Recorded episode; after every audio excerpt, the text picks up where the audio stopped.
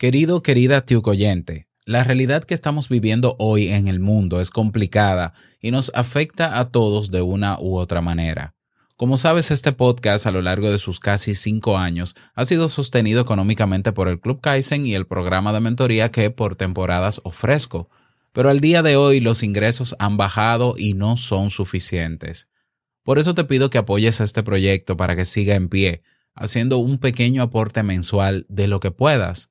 Ve a nuestra web teinvitouncafé.net y haz clic en el botón verde llamado Apóyanos y aporta lo que esté dentro de tus posibilidades.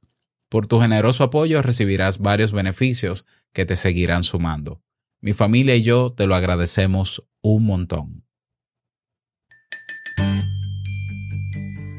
Un nuevo día y con la alegría de siempre, te preparo el cafecito que te llegue hasta pues hasta la mente será. Porque hay que rimar, ¿no? ¿Qué tanto crees en ti a la hora de realizar algo? ¿Sientes que no eres suficiente para lograr lo que te propones? La respuesta a estas preguntas son importantes, ya que la autoconfianza es el ingrediente principal del éxito. Si no confiamos en nuestras potencialidades, estamos condenados al fracaso incluso antes de empezar. Pero tranquila, tranquilo, Hoy te voy a dar algunas recomendaciones para que comiences a trabajar en ello. ¿Te quedas? Salud. Si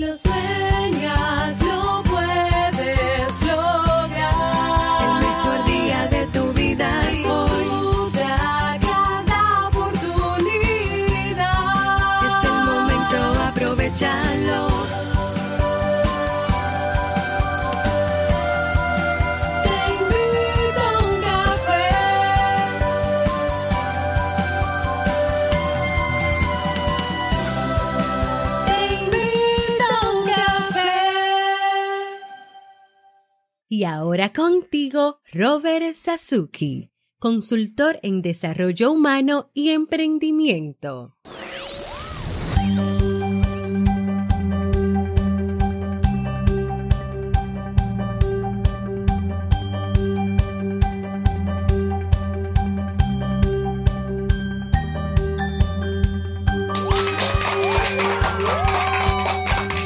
Hola, ¿qué tal con esa energía positiva, esos aplausos y aquí tu bebida favorita? Aquí le estoy sirviendo, espero que la disfrutes. Damos inicio a este episodio, episodio 1077 del programa Te invito a un café. Yo soy Robert Sasuki y estaré compartiendo este rato contigo, ayudándote y motivándote para que puedas tener un día recargado positivamente y con buen ánimo. Esto es un podcast y la ventaja es que lo puedes escuchar en el momento que quieras, no importa dónde te encuentres y todas las veces que quieras, claro. Tienes que suscribirte completamente gratis para que no te pierdas de cada nueva entrega. Grabamos de lunes a viernes desde Santo Domingo, República Dominicana y para todo el mundo y hoy he preparado un tema que tengo muchas ganas de compartir contigo y que espero sobre todo que te sea de muchísima utilidad.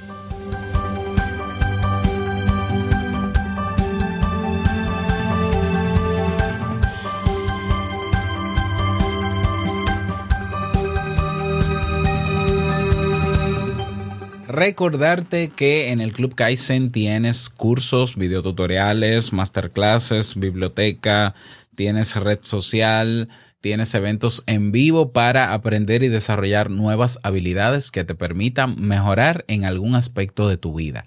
Hay muchísimos cursos ahí. Ve a nuestra portada clubkaizen.net para que veas todos los cursos que tenemos para ti y por el monto que pagues para inscribirte, ya sea una vez al mes, es decir, mensual, o la membresía anual con los respectivos descuentos, pues tienes acceso ilimitado a todos, a todo, absolutamente a todo. Es decir, tú terminas un curso, quieres hacerlo otra vez, vuelves y lo haces. Quieres repetir una clase, vuelve y la repites. Eh, todo, todo lo que está ahí es tuyo mientras estás suscrito al Club Kaizen. Así que nos vemos dentro, Club Kaizen con Kai con Z. punto net. Vamos a comenzar con el tema, no sin antes escuchar la frase con cafeína. Porque una frase puede cambiar tu forma de ver la vida, te presentamos la frase con cafeína.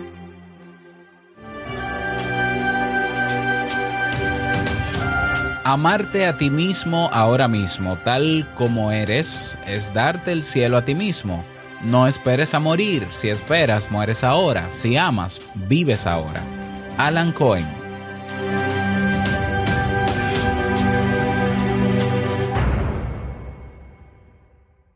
Bien, y vamos a dar inicio al tema central de este episodio que he titulado Las cinco maneras de incrementar la autoconfianza. Este tema ha sido propuesto por una tío oyente, Ellis, que está en nuestro grupo de Telegram. Y bueno, ella quiso que preparáramos esto y con muchísimo gusto pues eh, lo hago por ella y por todas las personas a las que pueda servirle. Cuando eh, hablamos de autoconfianza o, o este, esta pregunta, ¿no? De hecho, que generó este tema, cómo desarrollar la autoconfianza, cómo creer en uno mismo. Esto es un- una pregunta que se ha popularizado, ¿no? A raíz de la psicología positiva y términos como autoconfianza y autoestima eh, se han puesto de moda y el problema es que en muchas ocasiones se repiten como un cliché sin necesariamente comprenderse verdaderamente lo que significan y cómo impactan en nuestro día a día. Ya, entonces a veces eh, escuchamos los típicos consejos que andan en el aire por ahí en internet de que, bueno, tú tienes que creer en ti mismo, tienes que confiar en ti mismo. Sí, pero tú lo dices como si fuera una bebida, como si es algo que tú te tomas o como si es algo que tú activas en ti, como si fuera algo tan fácil como hacerlo.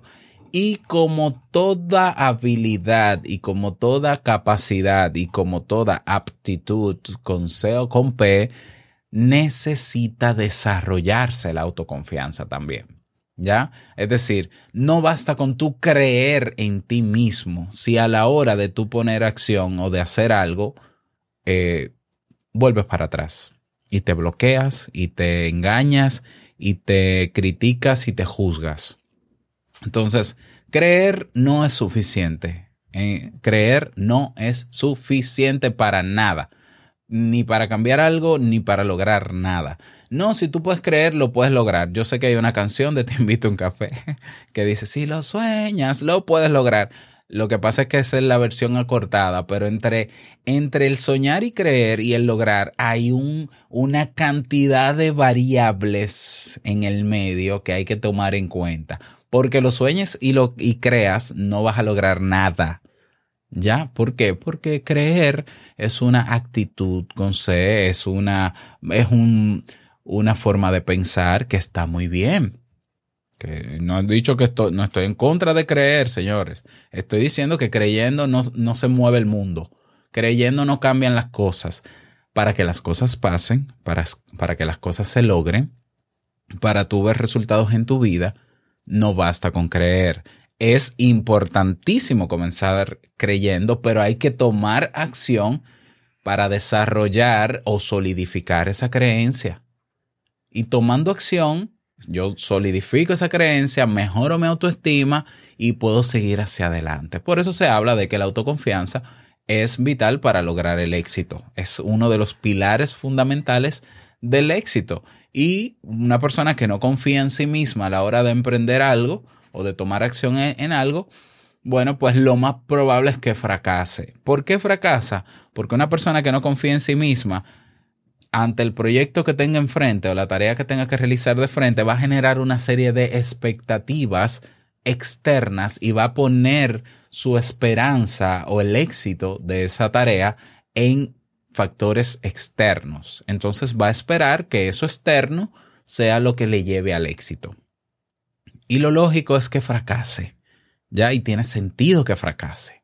¿Por qué? Porque, a ver, no, nosotros la expectativa no deberíamos ponerla necesariamente en factores externos, sino en factores internos. Es decir, yo voy a hacer esta tarea, yo confío en que puedo hacerla. Puede que no sea el mejor haciéndola, puede que no quede como yo quisiera, pero yo lo voy a hacer y no me voy a pegar al resultado. Espero, claro, tengo la esperanza no la expectativa, la esperanza de que va a ser bueno, pero ya veremos qué pasa. Hay cosas que yo no puedo controlar en el resultado de lo que hago. Ya, entonces yo simplemente suelto lo que pueda pasar y yo no puedo controlar. Y suelto ese control, que no tiene sentido. Bien, entonces por eso una persona que no confía en su capacidad o en sus capacidades, pues es lógico que va a fracasar. Incluso no va a empezar. Entonces, la autoconfianza, así como la autoimagen, así como la autoaceptación y, otras autos, que son los pilares de la autoestima, necesitan desarrollarse. La autoestima es un conjunto de autos, un conjunto de elementos que nosotros necesitamos no solo creer en ellos, sino desarrollarlos. ¿Y cómo se desarrollan las cosas? Moviéndonos, tomando acción. Tomando acción. Cuando tú tomas acción, por ejemplo, yo te puedo decir, yo le puedo decir a Elis o le puedo decir a otra persona, a cualquier otra persona, eh, cree en ti. Ajá, cree en ti. Vale. Ok, sí, creo. Creer es una actitud, eh, eh, es una forma de pensar. Yo creo. Sí, yo creo. De acuerdo. Ahora haz esto. En el momento de hacerlo, hay una serie de hábitos mentales, de pensamiento, hay una serie de variables que probablemente van a bloquear a esa persona y no lo va a hacer. ¿Lo ves? ¿Cómo tú te das cuenta de que, cómo tú terminas convencido de que tú puedes lograr cosas independientemente de cuál sea el resultado? Bueno, probando, tomando acción. Entonces, repito, la autoconfianza debe desarrollarse. No nacemos con la autoconfianza, porque, y no, a ver, el concepto de autoestima no lo entiende un niño pequeño. Ya, un niño no entiende el tema de la valoración desde pequeño hasta quizás los dos o tres años. Sí lo entiende, pero necesita la guía de un adulto que moldee esa autoestima. Y lamentablemente volvemos al punto de nuestra crianza. Nosotros nos crían para nosotros valorar todo lo que está fuera de nosotros, para nosotros respetar a nuestros padres e idealizarlos, para idealizar personas que porque tienen un rango social son dioses y hay que rendirles pleistesía.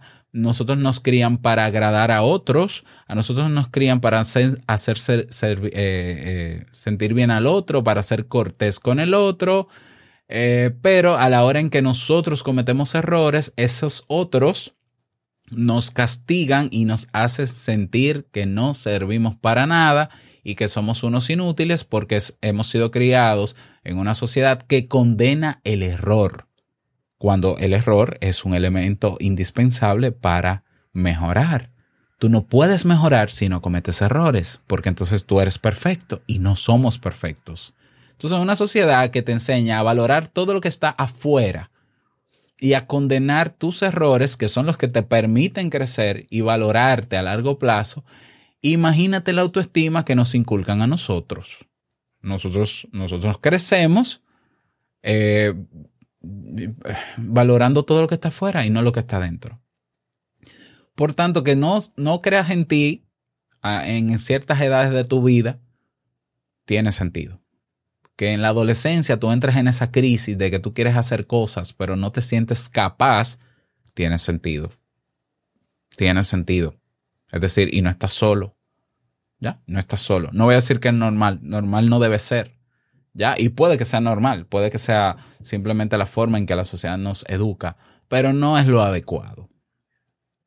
Pero ya estamos metidos en el lío, ya somos adultos y lamentablemente esa crianza que nos dan, donde se nos castiga, se nos castiga el error y se nos condena por errores, pues nosotros crecemos siendo nuestros verdugos. Antes teníamos otros verdugos de pequeños, hoy nosotros asumimos ese papel de autoverdugo, si cabe el término, y nos condenamos constantemente. Entonces, como nosotros somos nuestro mismo juez, y somos también eh, la persona que debe ejecutar las cosas, como yo no quiero despertar dentro de mí ese verdugo y ese juez a la hora de hacer las cosas y cometer errores, ¿qué termino haciendo? Absolutamente nada. Termino haciendo absolutamente nada, porque yo no quiero despertar al verdugo que llevo dentro y porque yo, si cometo errores, despierto al verdugo que llevo dentro. Y como se supone que para avanzar y hacer las cosas inevitablemente vas a cometer errores, mejor no hago nada. Eso para que comprendamos de dónde viene esa, e- ese no creer en uno mismo. Porque, repito, tú puedes decir que crees en, tu, en ti mismo, pero una cosa es decirlo, una cosa es creerlo y otra cosa es demostrarlo. Entonces, ¿cuál es la tarea de nosotros? La tarea de nosotros es matar al verdugo que llevamos dentro. Así es, aniquilar el verdugo que llevamos dentro. Y para aniquilarlo hay, hay que comprender de dónde viene ese, ese verdugo, qué es lo que llega a nuestra mente cuando vamos a enfrentarnos a algo y pensamos, no lo haré bien, la gente me va a criticar, ¿qué pasa si quedó mal? Y ahí es cuando sale el verdugo y te dice, no, te voy a dar latigazos porque tú no, no sirves para nada. Ok, ese verdugo hay que ignorarlo, que son esa serie de pensamientos limitantes. Ignorarlos. ¿Van a llegar a tu mente? No te preocupes. Ahí saldrá el verdugo vociferando lo que quiera. Y tú lo ignoras. ¿Ya? Tampoco es fácil lo que estoy diciendo, pero hay que ignorarlo. Hasta que, hasta el momento en que ese verdugo se dé cuenta de que tú no le prestas atención y va a dejar de hablar. Ese proceso es un proceso interno. Ese primer proceso de yo identificar cuáles son mis pensamientos del verdugo, ¿ya? Que me frenan a la hora de yo hacer las cosas. Eso es un ejercicio interno que tienes que hacer, que la mejor manera de lograrlo es a través de la terapia. Así es. La manera más efectiva es haciendo terapia individual. Una vez tienes identificados, identificado a tu verdugo, a tus pensamientos verdugos, y eh, estás trabajando para no prestarle la atención, o has confrontado a tu verdugo, es decir, has confrontado cada una de esas ideas a través de la terapia, ¿ya? Y te das cuenta de que solo son ideas y te das cuenta de que no es cierto todo lo que dice el verdugo, ni tiene por qué serlo. Entonces, ahora necesitas tomar acción, otras acciones, para incrementar esa autoconfianza. Entonces, claro, eh, una, una de las maneras, vamos a ver, yo tengo aquí cinco maneras, de hecho, son cinco maneras, sí. Ok. La primera manera para ya incrementar tu confianza una vez has enfrentado a tu verdugo, a tus pensamientos limitantes, es plantéate metas u objetivos pequeños y cúmplelos. Esto es una, una manera de probar que tú puedes hacer cosas, que tú puedes lograr cosas. A veces estamos muy enfocados en la gran meta, en el gran emprendimiento, en un gran objetivo, porque yo veo a la gente triunfando y yo quiero ser triunfador. Sí, pero todos los triunfadores comenzaron con algo pequeño. Entonces, planteate un objetivo pequeño. Eh, y porque tiene sentido, ¿no? Una persona que no confía en sí mismo, a la hora de enfrentarse a algo grande, por más que lo sueñe y lo desee y lo declare y lo decrete y lo que quiera, pues obviamente no lo va a hacer. Porque en el fondo se activará su verdugo o estará habituado a no hacer y preferirá la comodidad de la inacción que la incomodidad de la incertidumbre que te provoque el hacer. Pero si haces cosas pequeñitas cada día, pequeñitas, pequeñas acciones, pues tu, tu autoconfianza va a ir en aumento. Porque de eso pequeño que puedes hacer y dominas, tú dices ahora puedo hacer cosas más grandes, ahora más grandes, ahora más grandes. Pero comienza de a poquito. Objetivos diarios, cortos, pequeños, ¿ya? Para que te des cuenta de que sí eres capaz de hacer cosas. ¿Sabes hacer manualidades? Manualidades. ¿Sabes eh, alguna, tienes alguna habilidad para trabajar en algo? Dale con eso. Eh, ¿Tienes el talento para hacer tal cosa? Dale con eso. Ah, eres buena hablando. Grábate hablando. No lo publiques, pero grábate hablando. Y escúchate cada día y graba cada día un poquito, cinco minutos, un minuto, dos minutos, tres. Eh, quizás en una semana una, o dos o un mes te sientes más confiada en grabar 20 minutos, 30 minutos, una hora. Te estoy poniendo un ejemplo, ¿no? Elige el talento o la actitud que desees y trabájala cada día de a poquito para, para ti, para ti, para ti, para que te des cuenta de que puedes. Entonces, esa es la manera número uno. Planteate pequeños objetivos y cúmplelos. En manera número dos, eh, sustituye un hábito. Es decir, una vez hayas logrado esos pequeños objetivos, puedes dar un paso más allá. Entonces piensa en un hábito que tú siempre has querido cambiar y esfuérzate en crear otro hábito que sea más saludable que ese, que se supone, ¿no? Se supone que, si quieres cambiar un hábito es porque no es agradable para ti y quieres sustituirlo por uno más agradable. Entonces comienza con un hábito. Vamos a cambiar este hábito. Yo siento que estoy viendo demasiada televisión, demasiado Netflix y que yo pudiera en, en menos tiempo, o sea, puedo ver menos tiempo de Netflix cada día para dedicar más tiempo a leer, que es un hábito que te ayuda a formarte, o para escuchar más podcasts, o para hacer un curso en línea. Bien, pues entonces vamos a quitarle horas a Netflix cada día o tiempo para dedicarlo a otra cosa. Eso también se hace de a poquito. ¿eh? Que te funciona el primer día, pero no te funciona el segundo. Pero el segundo día que no te funcionó, no saques al verdugo, autocastigarte, no. Bueno, hoy no pude, pero sigo con el compromiso firme de eh, seguir mañana. Y bueno, y sigues y sigues y sigues. Y ahí también estás incrementando tu autoconfianza porque te das cuenta de que puedes incluso sustituir hábitos. Todos podemos. Ya, pero fíjate que no es pensando ni creyendo solamente, es tomando acción cada día. Es un esfuerzo diario que tienes que hacer. Manera número tres. Enfrenta una situación que te incomoda.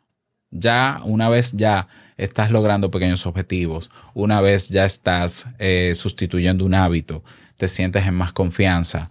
Entonces ahora vamos a enfrentarnos a alguna situación que me está incomodando. ¿Ya? Y todos tenemos situaciones que, que nos resultan incómodas. Quizás llevas semanas queriendo hablar con tu jefe o intentando decirle algo a tu pareja o estás en una situación personal con un familiar. Este es el momento para que tú tomes las riendas y decidas enfrentar esa situación. Porque tú bien sabes que huir de los problemas no los soluciona. Al contrario, empeoran y se incrementan. ¿Ya? Entonces, claro, tú dirás, bueno, pero ahora tengo que enfrentarme a mi pareja, a mi familiar. eh, sí, te puede generar mucha ansiedad, pero hay maneras diferentes de enfrentarte a una situación. Elige la metodología o la herramienta para hacerlo. Que no la sabes, eso puede ser otro tema. ¿Ya? Si estás, si, hiciste terapia en algún momento o comenzaste haciendo terapia para eliminar el verdugo que llevas dentro, pues seguramente ahí se te dieron herramientas para enfrentarte de manera diversa a diferentes situaciones. Elige la, la que mejor te acomode, pero enfrenta una situación que te incomoda. Luego, como quinto, eh, cuarto paso o manera, concéntrate en la solución. A, me- a menudo la falta de confianza en sí mismo deriva de pensamientos negativos, los pensamientos verdugos, sobre las posibles consecuencias de las decisiones que tomamos. ¿Ya? Entonces nos ponemos a rumiar. Rumiar es que permitimos que llegue a nuestra mente una cantidad enorme de pensamientos enfrentados entre ellos, ¿eh? dramáticos, apocalípticos, y la mayoría no tienen que ver nada con la realidad.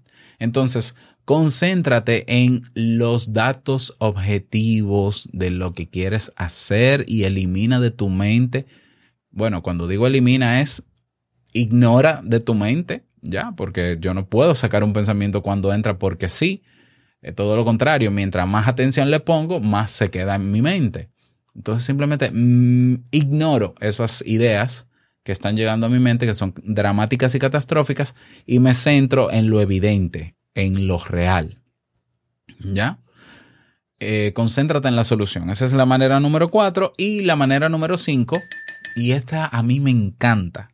Tú quieres saber de lo que eres capaz, tú quieres saber el potencial que tienes hacia los demás, ayuda a alguien. Ayuda a alguien de manera voluntaria. O sea, mira, yo sé hacer eh, eh, pasteles y yo tengo una, conozco una persona en mi vecindario que anhela comerse un pastel y ahora todos los negocios de repostería están cerrados. Yo le voy a hacer un pastel. Hazle, hazle el pastel. Eh, y concéntrate en la señora, en la persona que necesita el pastel. Y haz ese pastel con todo el amor del mundo para esa persona, pensando en esa persona.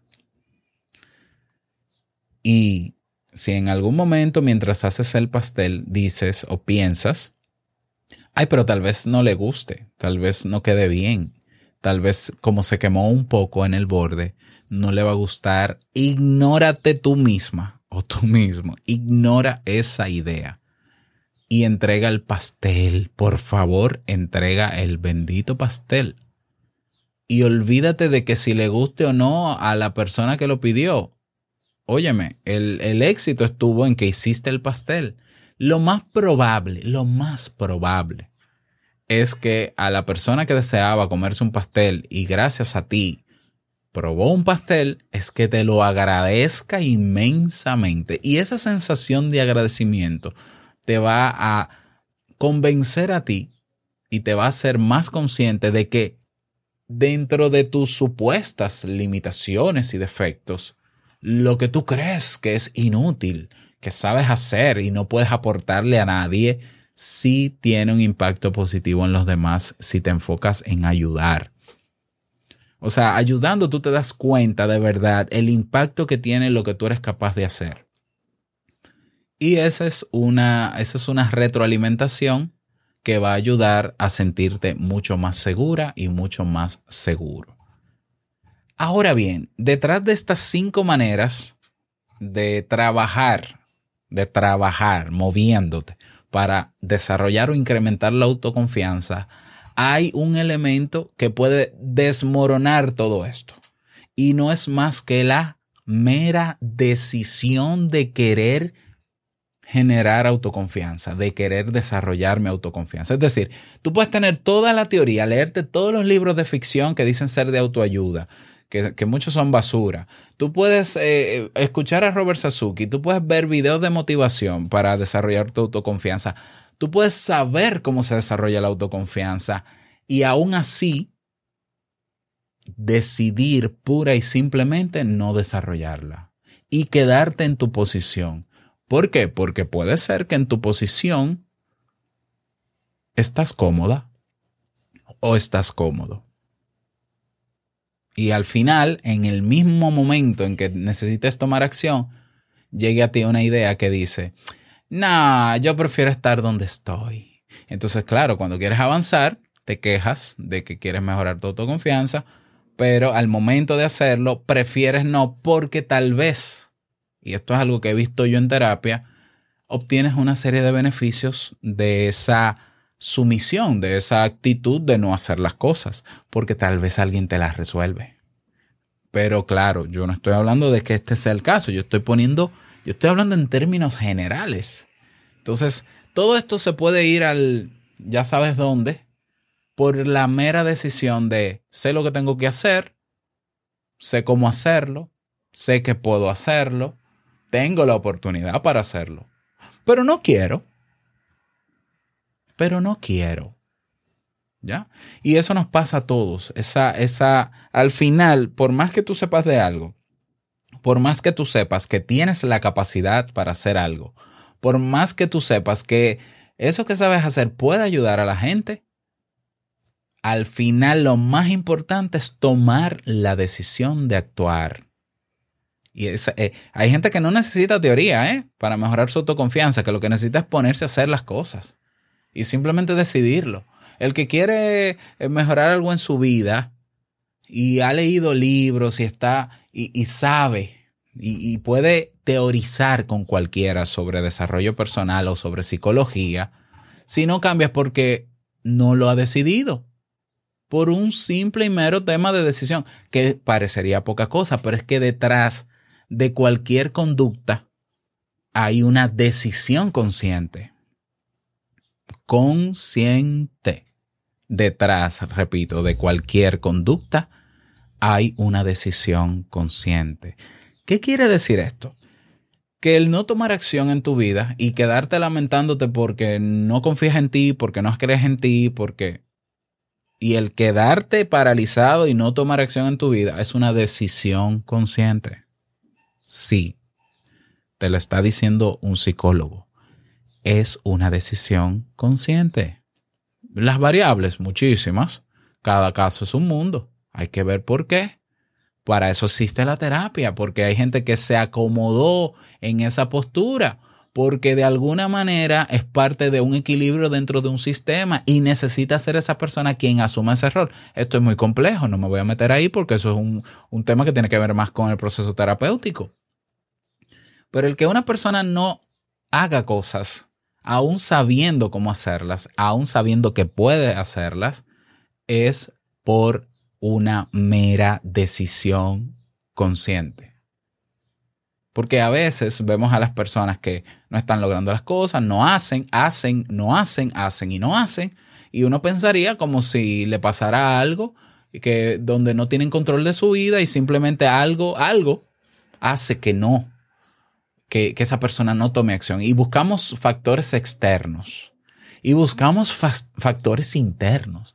Y puede ser que hayan factores externos y externos, pero de, in- independientemente de los factores que haya, hay una decisión consciente del por qué estoy donde estoy y no donde quiero ir, si es que realmente quiero ir. ¿Por qué? Porque tú conoces personas seguro que sin tener las condiciones para lograr cosas, trabajan y las logran y hacen un esfuerzo adicional. ¿Cómo es posible si teniendo todo en contra puedes lograr cosas y te enfrentas a las cosas? Porque detrás de las debilidades, detrás de las famosas virtudes y defectos, está la decisión consciente. Entonces, detrás de todo esto que yo he hablado hoy, está tu decisión de creer en ti, de confiar en que puedes y de decidir tomar acción en lo que quiero. Que tengo cosas que juegan en mi contra, que tengo limitaciones, que tengo incapacidades, yo aún así puedo decir, voy y lo voy a hacer con mis limitaciones, con lo que tengo en contra. No me importa y asumo las consecuencias. Eso se llama decisión consciente. Ah, pero es que tú necesitas ir a terapia. Eh, bueno, hasta, hasta necesitando terapia y no, no tengo para hacer terapia ahora. Lo voy a hacer y me voy a lanzar. Mera decisión consciente. En eso se resume el comportamiento del ser humano, más allá de lo que lleva adentro, más allá de lo que tiene fuera, más allá de las condiciones o las no condiciones, la decisión. Así que aquí está mi aporte. Aquí hay maneras de trabajar poco a poco. Si lo necesitas, utiliza esas maneras. Cada día haz algo que te ayude a convencerte de que puedes lograr las cosas. Ya, no le creas a nadie, créete a ti. Pero que, que independientemente de todo esto, tu voluntad sea cada día, sí lo voy a hacer, como sea, pero lo voy a hacer. Esa es la gran diferencia. Esa es la verdadera actitud que te va a llevar al éxito, a lograr las cosas. Que independientemente de mis condiciones, yo decido hacer. Como hay otros que deciden no hacer. Y bueno, hay que respetárselo. Ya, hay que respetárselo. Entonces, eh, bueno, esas son mis recomendaciones para ti en el día de hoy. Espero que te sirvan. Me encantaría que me lo digas. Eh, te invito a que te unas al debate eh, para que conozcas a muchas personas de muchas partes del mundo. Somos ya más de 300 miembros en nuestro grupo en Telegram. Y dentro del grupo ahora puedes dejar los mensajes de voz que puedes publicar en este episodio, como puedes proponer temas, porque ahora la propuesta de temas la vamos a hacer desde la comunidad de Telegram. ¿Cómo te unes? Vas a nuestra página oficial, te invito a uncafé.net y hay un botón azul que dice comunidad. Sigue los pasos y nos vemos dentro. Gracias a las personas que desde el día de hoy están apoyando económicamente para sostener Te invito a un café. Tenemos ahí a Sheila, tenemos a Julio, tenemos a Freda, tenemos a Carlos, tenemos a Laura, tenemos a Igor. Muchísimas gracias por su apoyo. Nos escuchamos mañana en un nuevo episodio. No olvides que el mejor día de tu vida es hoy y el mejor momento ahora. Chao.